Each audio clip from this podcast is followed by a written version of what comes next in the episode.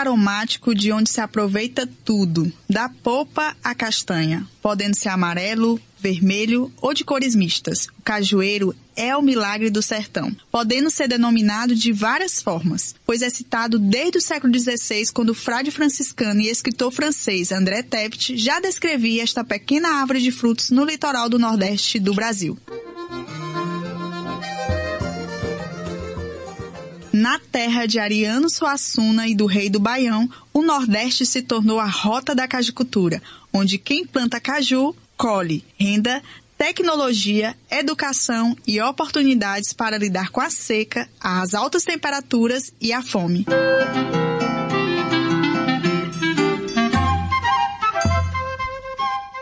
Olá, eu sou a Marta Alencar e apresento juntamente com Anderson Camelo mais uma série de reportagens com o título Cajicultura do Sertão, Renda, Educação e Tecnologia para gerações no Piauí, Ceará e Rio Grande do Norte. Olá, Marta e ouvintes do podcast Ecoar. Apesar da seca nos últimos anos, o cajueiro no semiárido é bem resistente e dele aproveita-se praticamente tudo. Costumo dizer que o caju é o milagre do sertão. Quando para de chover, quando as plantas da natureza da caatinga perdem as folhas, o nosso caju começa a florescer e produzir riqueza. Caju tem melhorado a vida de muita gente na nossa região.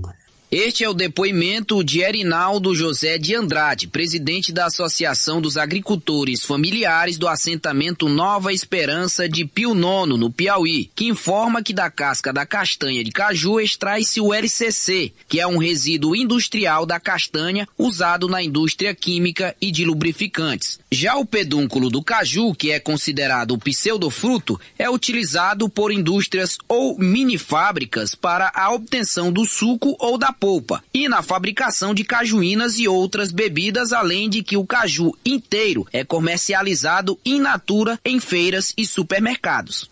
Horacildo Benevuto Nogueira, de 45 anos de idade, se autoproclama filho da cajicultura e atua na produção desde os 14 anos de idade. Para ele, o cajueiro é a sua maior riqueza, pois é quem garante o sustento da sua família.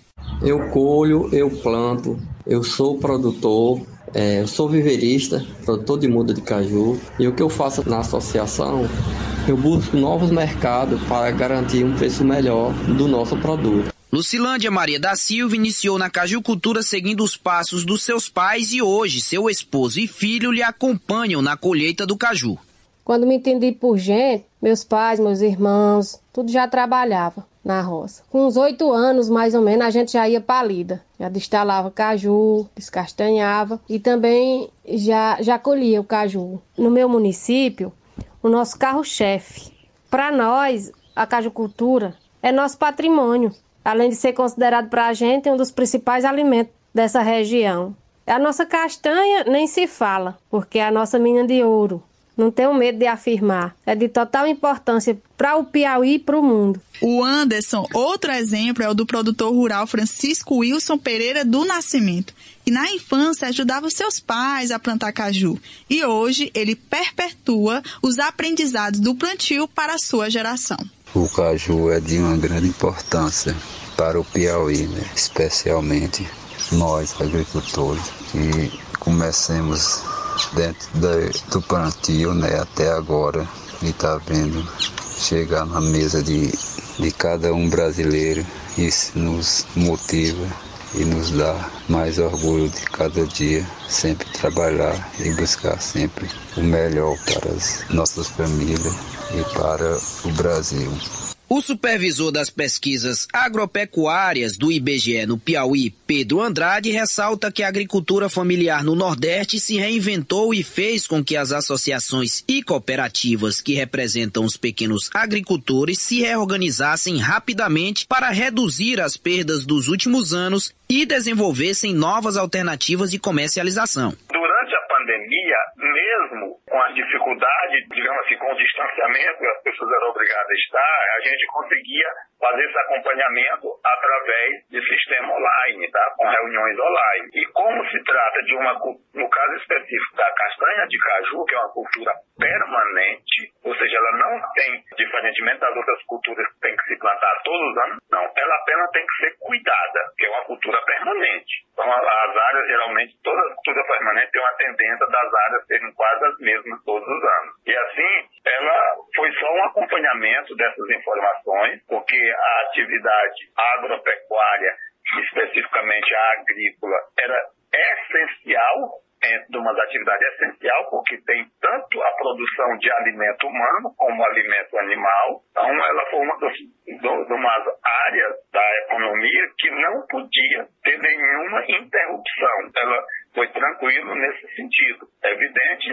os produtores tomando os cuidados né, que a pandemia exigia, mas que a atividade, repetindo, agropecuária, como muitas atividades comerciais, a gente assistiu durante a pandemia, não podiam parar. A parte ligada principalmente à alimentação, ao suprimento, essas se mantiveram. Portanto, a pandemia não teve muita dificuldade no acompanhamento dessas áreas. O diretor da Cooperativa de Cajucultores do Piauí, Jocibel Belchior, ressalta que o cultivo do cajueiro tem transformado a realidade de milhares de famílias no estado, que estão localizadas nos municípios de Picos, Monsenhor Hipólito, Francisco Santos e Ipiranga do Piauí. Com a expectativa do aumento da safra para 2023, segundo o IBGE, Belchior torce para que o cultivo no estado gere novos empregos, renda e sustento para milhares de famílias neste ano a partir do desenvolvimento da cajucultura, com a chegada do cajueiro não precoce e a instalação de fábricas de beneficiamento de castanha e, e também o setor que cresceu muito, a extração do suco e empresas privadas,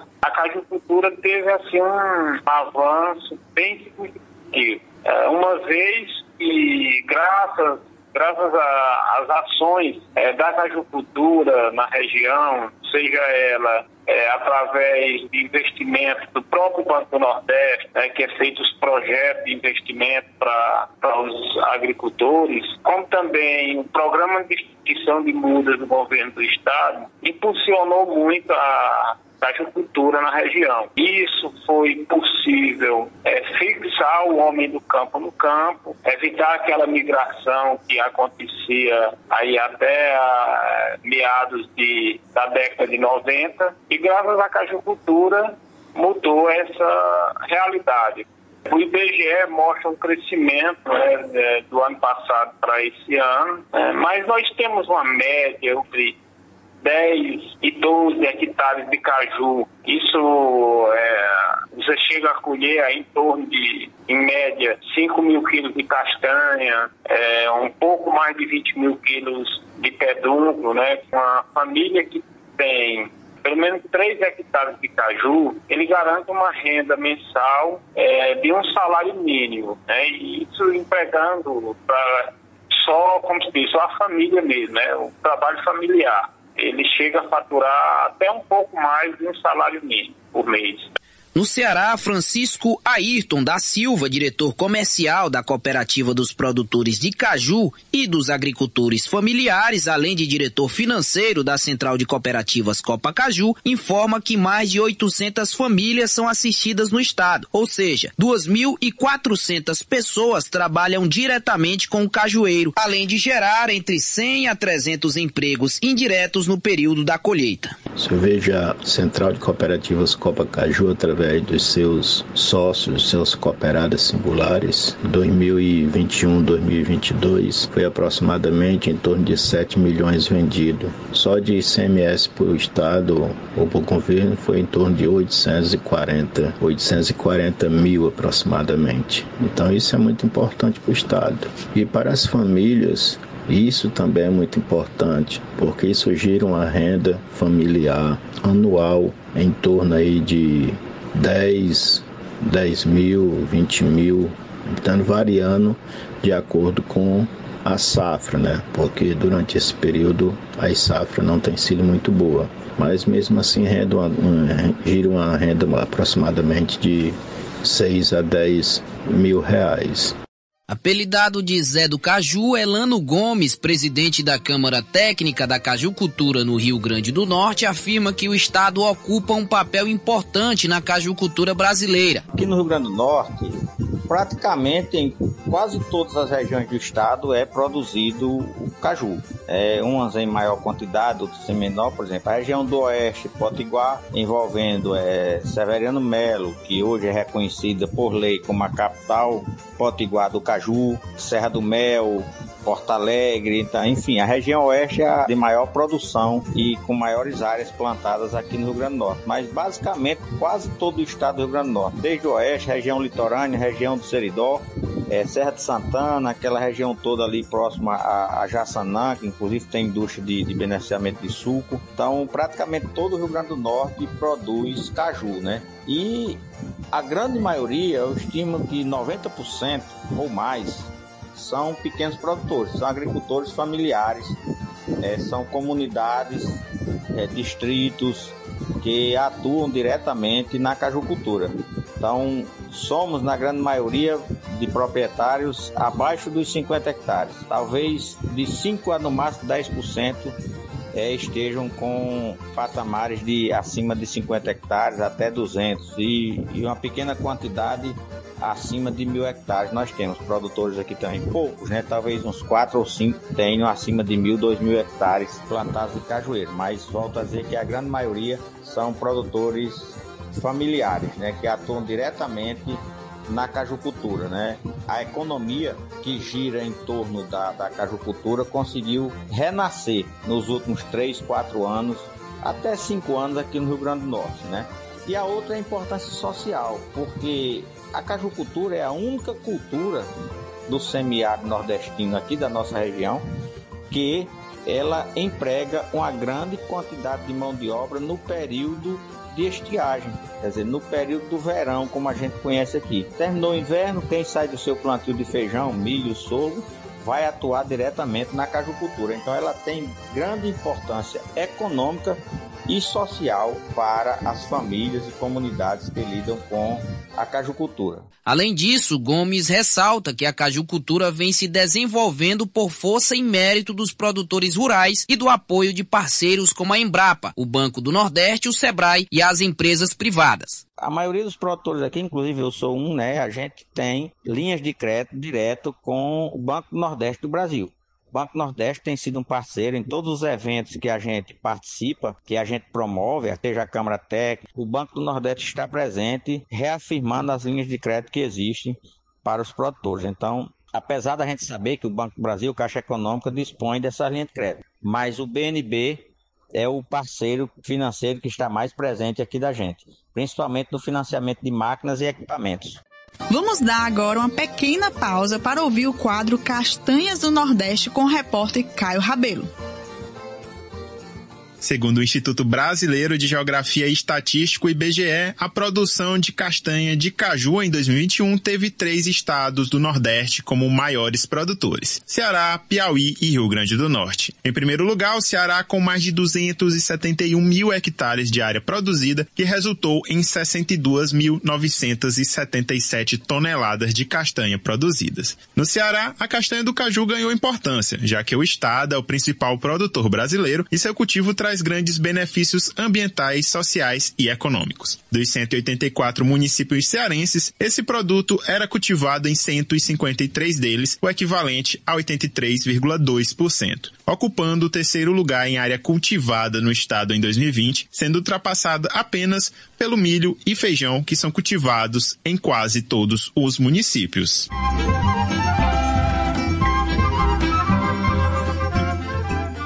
Lenildo Lima, presidente da Cooperativa de Produtores de Cajuína do Piauí e vice-presidente da Câmara Setorial de Caju do Piauí, informa que somente no estado mais de duas mil famílias são assistidas pela cooperativa. O caju é a maior fonte de renda da agricultura familiar de fruta do estado do Piauí, é o caju. Todo pobre, sempre digo, todo pobre tem um pé de caju no quintal, né? Então eu acho que o caju, cada dia que passa, ele é mais valorizado, porque quando chega no período de, de safra, ele ajuda a renda das pessoas, melhora a qualidade de vida bem, porque gera dinheiro tanto com caju quanto com a castanha, com pendu como com a castanha, é a cajuína, e ainda algumas pessoas ainda aproveitam a alimentação, né? Dizer que o caju é muito rico, acho que tem, tem que ter mais investimento, nós estamos buscando isso, eu sou vice-presidente da Câmara Setorial do Caju do Estado também, nós estamos buscando aí mais investimento e o governo é, já deu sinal que o Forte Agricultura Familiar, vamos trabalhar para que a gente possa cada vez mais melhorar a nossa safra, melhorar a nossa produção de caju do estado. Nós temos hoje na região de Picos mais de 7 mil empregos de carteira assinada e nós temos lá, hoje na cajucultura do estado, nós temos aí umas 30 mil pessoas no período de safra de caju no estado todo trabalhando com caju. É muita gente trabalhando com caju. Cooperativa em si, hoje nós temos, são 120 empresas, cada empresa dessa ela atua com 6 a 7, 8 pessoas trabalhando no período de safra. No Ceará, dados do IBGE apontam que 153 dos 184 municípios estão ligados à produção estadual do caju. A caju cultura no estado pode ser dividida em dois grupos